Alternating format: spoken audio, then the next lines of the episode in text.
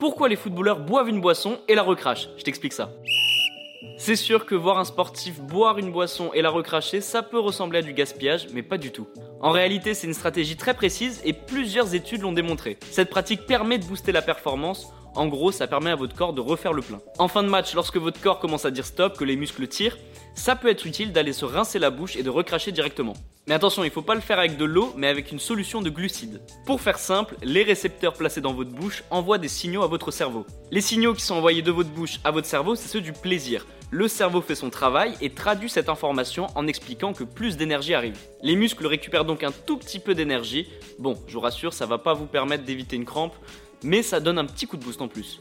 Mais comme vous le savez, dans le sport de haut niveau, la moindre petite stratégie qui peut vous permettre de faire la différence, bah l'utiliser et ça, ça peut servir.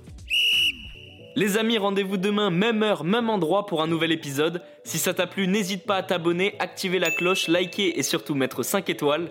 Et oui, j'allais oublier, si t'as une question, peu importe laquelle, il n'y a jamais de questions bêtes, pose-la en commentaire et j'y répondrai dans un prochain épisode. Foodcast est à retrouver sur Spotify, Deezer, Apple Podcast et toutes les autres plateformes. Je te dis à demain, ciao